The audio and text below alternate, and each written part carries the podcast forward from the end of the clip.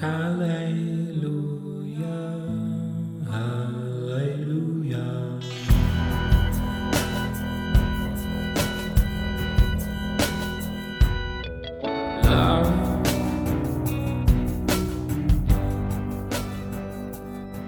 amigos, ¿cómo están? Bienvenidos a Polos Abstractos, al episodio número 72. Este se llama De lo bueno a lo mejor. Y es una predicación que compartí al inicio del 2021, cuando estábamos haciendo reuniones en línea, porque me imagino así como tú y como la gran mayoría tuvimos que adaptarnos a una nueva modalidad de compartir, en este caso, predicaciones, compartir contenido. Entonces, sí, de lo bueno a lo mejor es una predicación que compartí al inicio de este año y que justamente ah, compartí cuando estábamos haciendo 21 días de ayuno en Rescate, que es la iglesia en la cual sirvo.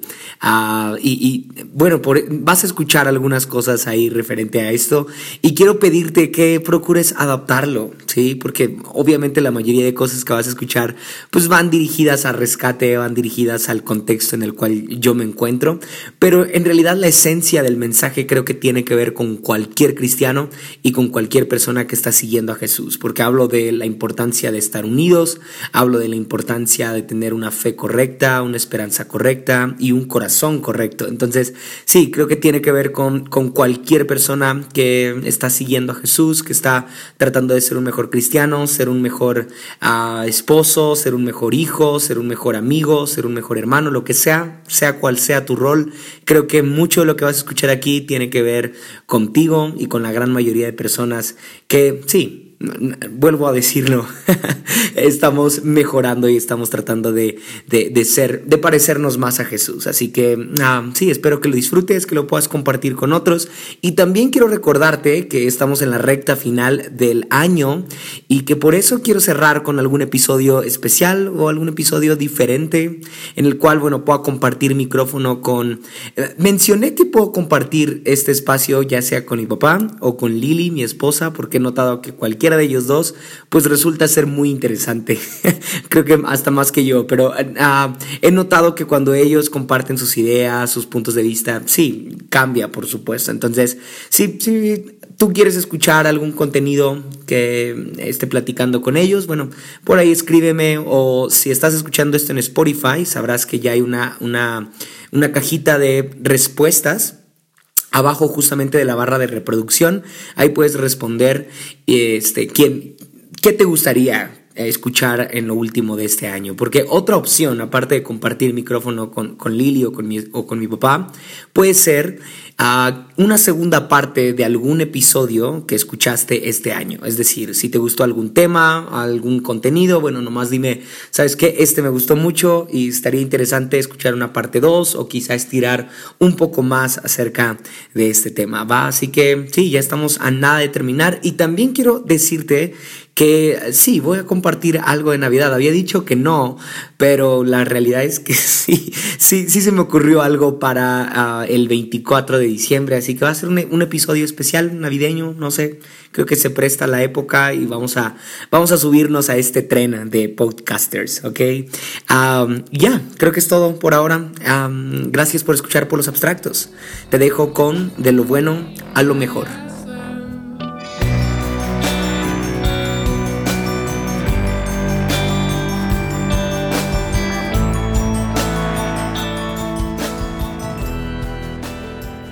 Onda amigos? ¿Cómo están? Bienvenidos a este tiempo en rescate.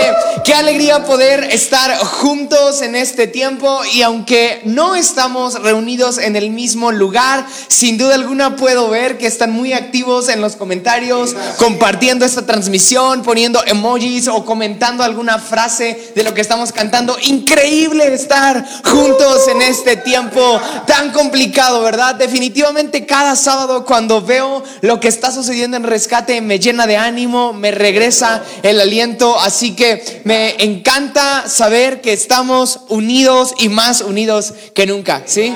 Yeah. Ok, entonces hoy quiero compartirte tres ideas claves para ir de lo bueno a lo mejor. Hace ocho días platiqué acerca de tres razones para no adaptarnos, pero hoy quiero compartirte tres cosas en las cuales tenemos que ir de lo bueno a lo mejor. Sí, antes quiero invitarte a que si estás en tu casa o estás en un espacio cómodo en tu cuarto quizá y no estás ayunando como algunos de nosotros, pues vayas por una botana, por unas palomitas quizá y estés disfrutando este tiempo porque va a estar increíble lo que vas a escuchar en los siguientes minutos. Y si es que si estás ayunando, pues ni modo, unas, unos pepinos o algo así, o un plátano, no sé. Pero ponte lo más cómodo y quisiera que estés disfrutando este tiempo conmigo, compartiendo ahí en tus comentarios algo que te esté gustando de lo que estés escuchando acá. Incluso puedes compartirlo después en redes sociales. ¿Vieron, los, vieron la, la, chava que compartió en Instagram toda la prédica? Wow, increíble algo así. Qué chido que estés así de atento. Así que ponte ponte bien atento a lo que vas a escuchar en los siguientes minutos porque estoy seguro que lo que vas a escuchar va a retar y a cambiar tu vida. ¿Ok? Dice el capítulo 17 de Juan, va a aparecer ahí en tu pantalla. Capítulo 17 de Juan, versículo 21. Dice esto. Para que todos sean uno, Padre, así como tú estás en mí y yo en ti, permite que ellos también estén en nosotros para que el mundo crea que tú me has enviado. Dice el siguiente versículo, el 22, yo les he dado la gloria que me diste para que sean uno, así como nosotros somos uno, yo en ellos y tú en mí. Y me encanta esta frase, permite que alcancen la perfección en la unidad la perfección en la unidad. ¿Estás escuchando eso? La perfección en la unidad. Y así el mundo reconozca que tú me enviaste y los que has amado a ellos tal como me has amado a mí. Señor Jesús, gracias te damos por este tiempo. Ponemos en tus manos los siguientes minutos en donde meditaremos en tu palabra. Cambia nuestro corazón, cambia nuestra vida. Queremos ser más como tú, Jesús. Amén. Lo que acabamos de leer es un texto que Jesús Ah, menciona cuando ah, Él está por ascender al cielo. Curiosamente, este texto es la última oración que Jesús hace por sus discípulos. Escucha esto, de todo lo que Jesús pudo haber pedido antes de regresar al cielo para sus discípulos, pidió perfección en la unidad. Jesús pudo haber pedido cualquier otra cosa, ¿estás de acuerdo? Es el Hijo de Dios y pudo haber dicho, antes de ir al cielo, pido que mis discípulos no sufran ninguna tormenta, no sufran ninguna persecución, no sufran ninguna crisis. Señor, te pido que los mantengas siempre con, prosperidad económica, que los mantengas siempre a, la moda, que los mantengas siempre cool o que los mantengas siempre seguros o siempre protegidos. Pero no, Jesús pide, Señor, te pido por favor que alcancen la perfección, en la unidad. Y como hace un rato te decía, hoy quiero compartirte tres cosas en las cuales rescate tiene que estar yendo de lo bueno a lo mejor, ¿sí? Y, eh, si, si es que estás pendiente en nuestras redes, sabrás que estamos en 21 días de ayuno. Justamente hoy es el día 6 de estos 21 días. Yo estoy increíblemente contento y asombrado de lo que Dios está haciendo. Espero que tú también estés asombrado por lo que Dios ha estado haciendo en esta semana es increíble lo que ha pasado. Pero este ayuno se llama de lo bueno a lo mejor. Porque los que creemos en Jesús, nuestro estilo de vida depende no solamente de tener una vida buena, sino de tener una vida mejor. Jesús no vino a la tierra a prometer una buena vida, sino más bien a prometer una mejor vida, ¿sí? Si tú te conformas con tener una buena vida, terrenalmente diríamos que, bueno, un buen empleo, una familia, un trabajo estable, quizá algunos viajes que hagas te harán sentir que tienes una buena vida, pero Jesús no vino a prometernos una vida buena, sino que vino a prometernos una mejor vida. Y dentro de esta mejor vida que Jesús viene y nos promete a ti, a mí, nos dice, por favor alcancen la perfección en la unidad. Escucha esto, primera cosa, ¿estás listo? Primera cosa en la cual rescate tiene que ir de lo bueno a lo mejor, en la unidad. ¿Sí? Rescate tiene que ir, no tiene que conformarse solamente con estar juntos, sino con estar unidos. Escucha esto, es bueno estar juntos, pero es mejor estar unidos. ¿Sí? ¿Te ha pasado que en tu casa, aunque están juntos, no sientes que están unidos? Sí, con tu familia, no llores, tranquilo, termina bien este mensaje. Pero eh, en serio, ¿te ha pasado que en tu salón quizá estás junto a tus compañeros, pero no sientes estar unido a ellos? Y Jesús está diciendo algo acá. Espero que alcancen la perfección en la unidad. Es decir, espero que no se conformen con una vida buena que depende de si están juntos o no. Espero que no dependan de una religión ni de un protocolo ah, de culto, ni con solamente pertenecer a, a, un grupo o a un club, sino más bien espero que estén unidos, que estén unidos. Hey, rescate, yo sé que este tiempo ha sido difícil, pero te animo a que te mantengas unido y qué mejor que te mantengas más unido que nunca. Escucha esto, nunca dejamos de estar más unidos que nunca.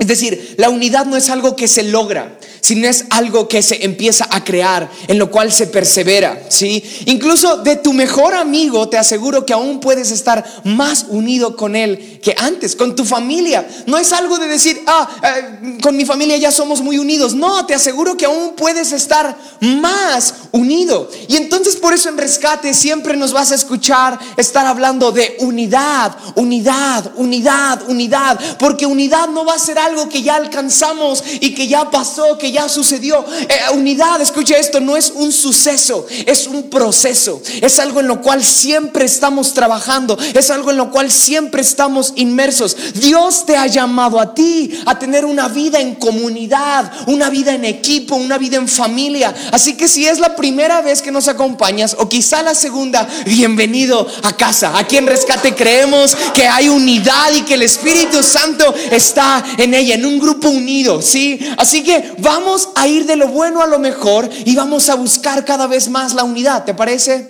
¿Sí? Apóyame ahí con un sí, yo quiero estar más unido que nunca, ajá. Así que eh, vamos, vamos a tener una vida no solamente buena, vamos a tener una vida mejor, vamos a procurar la unidad. ¿Hace cuánto que no le escribes a alguien de la tribu, a alguien del, crew y diciéndole, ¿qué onda? ¿Cómo estás? ¿Cómo está tu vida? Quiero orar por ti. ¿Sí? ¿Hace cuánto que no le compras un agua de, de, de guanábana a los que andan en los carritos, que tú sabes quiénes son? Tú sabes quiénes son.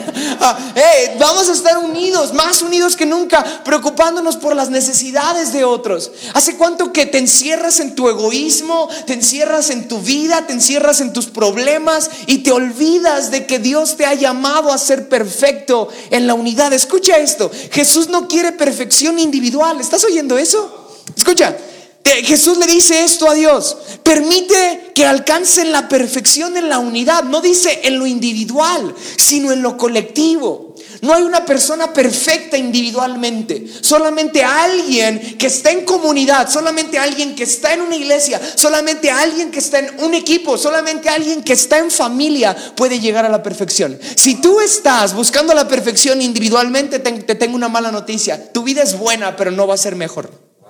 Porque una vida mejor se trata de encontrar perfección, de encontrar plenitud, pero en equipo, ¿sí? No sé tú, pero mi vida es mejor desde que llegué a rescate. Mi vida es mejor desde que encontré la unidad que puede haber en una casa. Así que ánimo, vamos a estar más unidos que nunca. Déjame continuar. Segunda cosa en la cual tenemos que ir de lo bueno a lo mejor. Quizá ya eres bueno en esto que te quiero compartir, pero sé que puedes ser mejor. ¿Estás listo?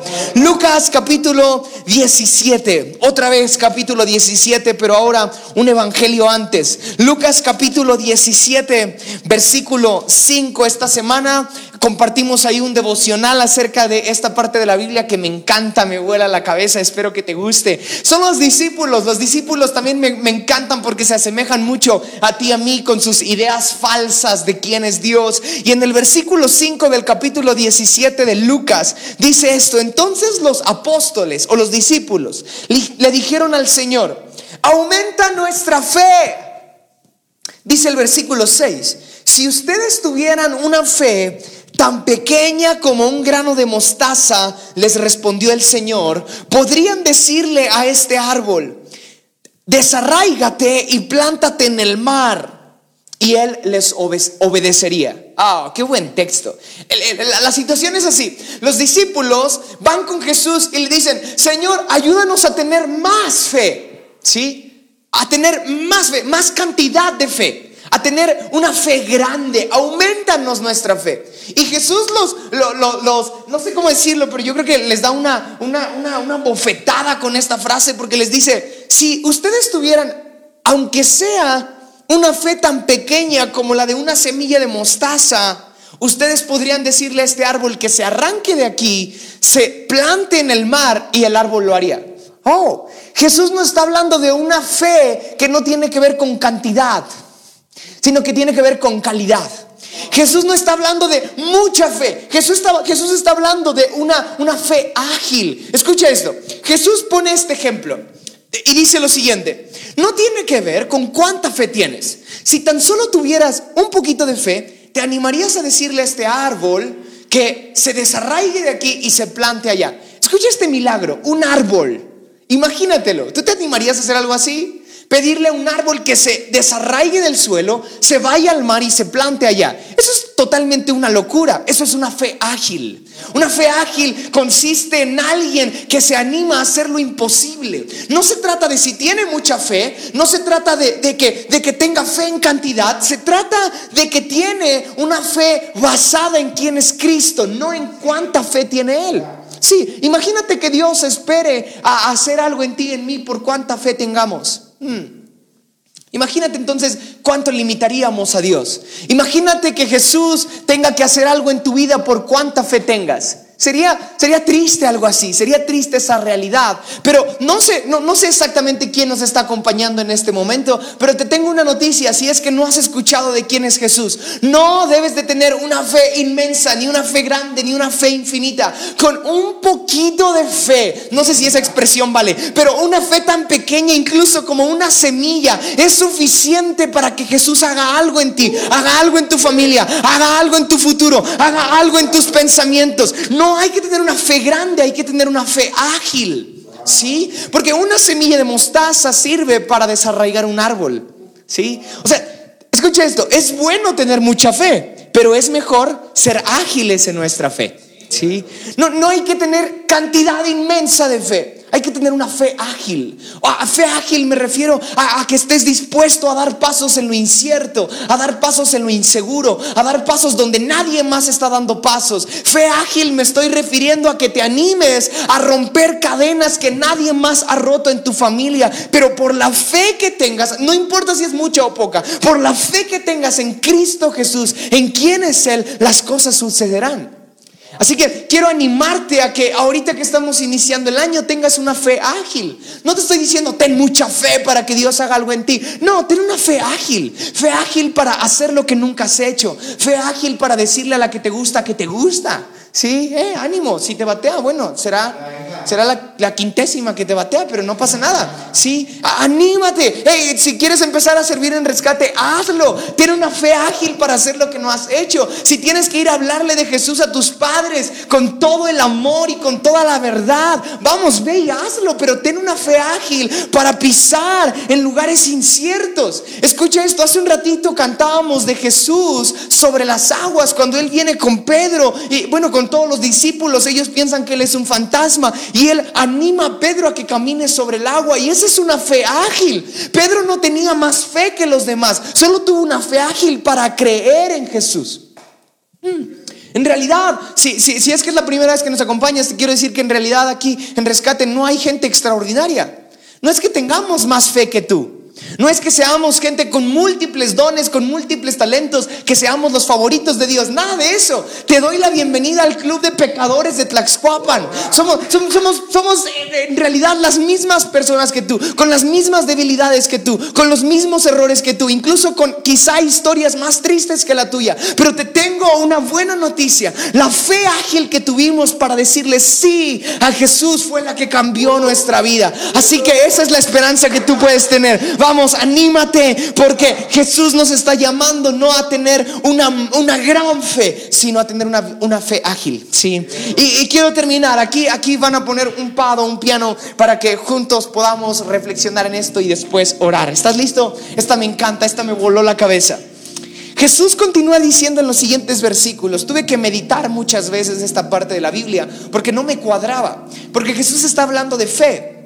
Y dice el versículo 7, supongamos que uno de ustedes escucha esto, un versículo antes Jesús está hablando de fe, pero para el versículo 7 cambia el tema Jesús y dice, supongamos que uno de ustedes tiene un siervo que ha estado arando el campo o cuidando las ovejas. Cuando el siervo regresa del campo, ¿acaso les dice, se le dice, ven enseguida a sentarte a la mesa? ¿No se le diría más bien, prepárame la comida y cámbiate de ropa para atenderme mientras yo ceno? Después tú podrás cenar. Eh, eso no tiene que ver con fe, ¿estás de acuerdo? Parece que Jesús no, no, está, no está asociando bien su predicación. Pero dice el versículo 9, ¿acaso se le darían las gracias al siervo por haber hecho lo que se le mandó hacer?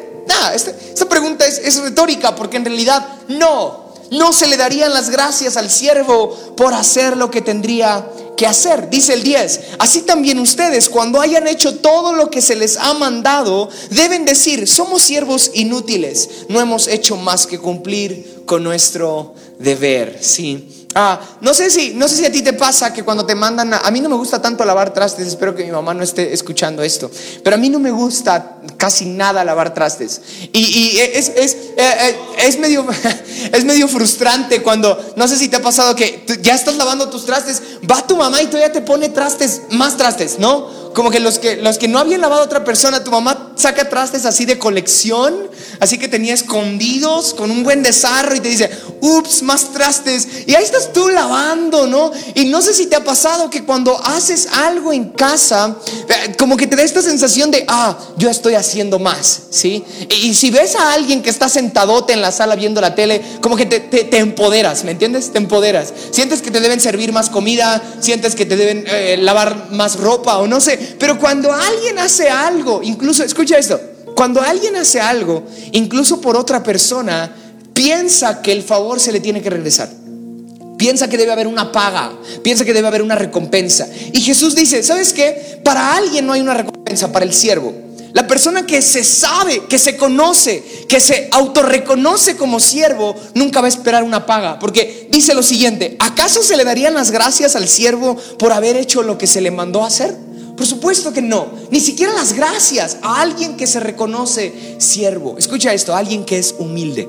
¿Sí? Pero alguien orgulloso está esperando las gracias, alguien orgulloso está esperando su recompensa, alguien orgulloso está esperando que se le den aplausos. Oh, qué bien predicaste, oh, qué bien cantaste, oh, qué bien lo hiciste. Pero alguien que se reconoce siervo no espera las gracias. Así que quiero darte la tercera cosa en la cual tenemos que ir de lo bueno a lo mejor. Y lo he llamado así. ¿Estás listo? Lo he llamado de esta forma.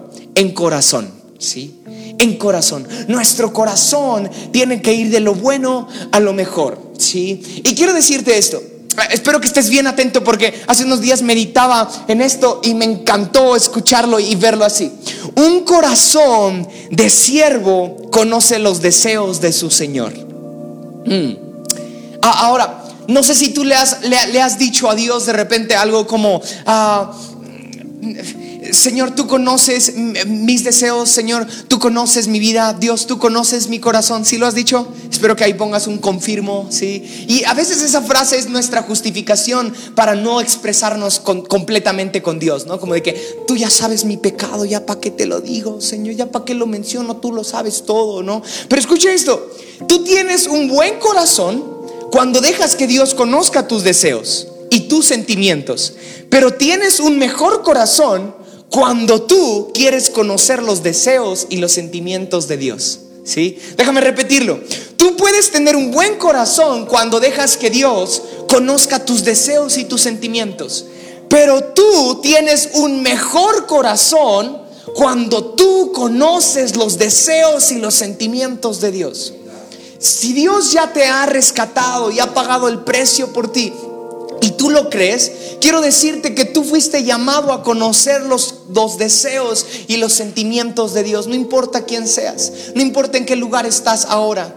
Tú y yo fuimos llamados a conocer los deseos de Dios, pero muchas veces el orgullo se pone en nuestro corazón y no, no ambicionamos. Señor, cumple este deseo que tengo. Señor, cumple este sueño. Señor, cumple este anhelo que tengo. Y de repente vemos acá a Jesús unir la fe con la actitud de siervo y nos damos cuenta que alguien que tiene fe, una fe ágil, le sabe decir al Señor, Dios, yo soy tu siervo. No tienes que conocer tú mis deseos. Yo quiero conocer tus deseos. Dios, yo quiero conocer tu corazón. Esta mañana mientras oraba, ah, me, sentí muy, muy, muy retado por el Espíritu Santo, porque en repetidas ocasiones le digo a Dios, ah, eh, conoce mis deseos, ¿sí? Conoce los sueños que tengo. Y de, un momento a otro sentí que el Espíritu Santo me, me, llevó a más mirar los, los, perdón, los deseos del corazón de Dios, ¿sí? Sentí que de un momento a otro el Espíritu Santo me cayó y me dijo, deja de ser tan egoísta pidiéndole a Dios que mire tu corazón, mira el corazón de Dios. Hey, rescate, ¿sabemos qué entristece el corazón de Dios? Conocemos los sentimientos de Dios, conocemos la voluntad de Dios. No es quizá que nuestro corazón se ha hecho tan orgulloso, se ha vuelto tan soberbio, tan, tan, tan, tan poco, tan poco interesado, quizá, tan, tan apático, que se nos ha olvidado conocer los deseos de Dios. No sé quién seas, no sé cuál sea tu historia, pero quiero decirte que si tan solo pones la mirada en los deseos de Dios para tu vida, en los deseos de Dios para tu familia, en los deseos de Dios para tu futuro, en los deseos de Dios para tu presente, si tan solo te concentras en los deseos que Dios tiene para ti y no en tus propios deseos, te aseguro que tu vida sería distinta. Si tan solo te pones en el lugar de esta persona que Jesús describe, si tan solo rescate entiende que tú y yo somos siervos, que en realidad no vamos a tener una recompensa del mundo, porque solamente, como, como Jesús lo dice, somos siervos inútiles, no hemos hecho más que cumplir con nuestro deber y nuestro deber es conocer los deseos del que nos creó conocer los deseos de Dios, ¿sí? No tenemos otro plan, no tenemos otro otro objetivo, no tenemos otro propósito.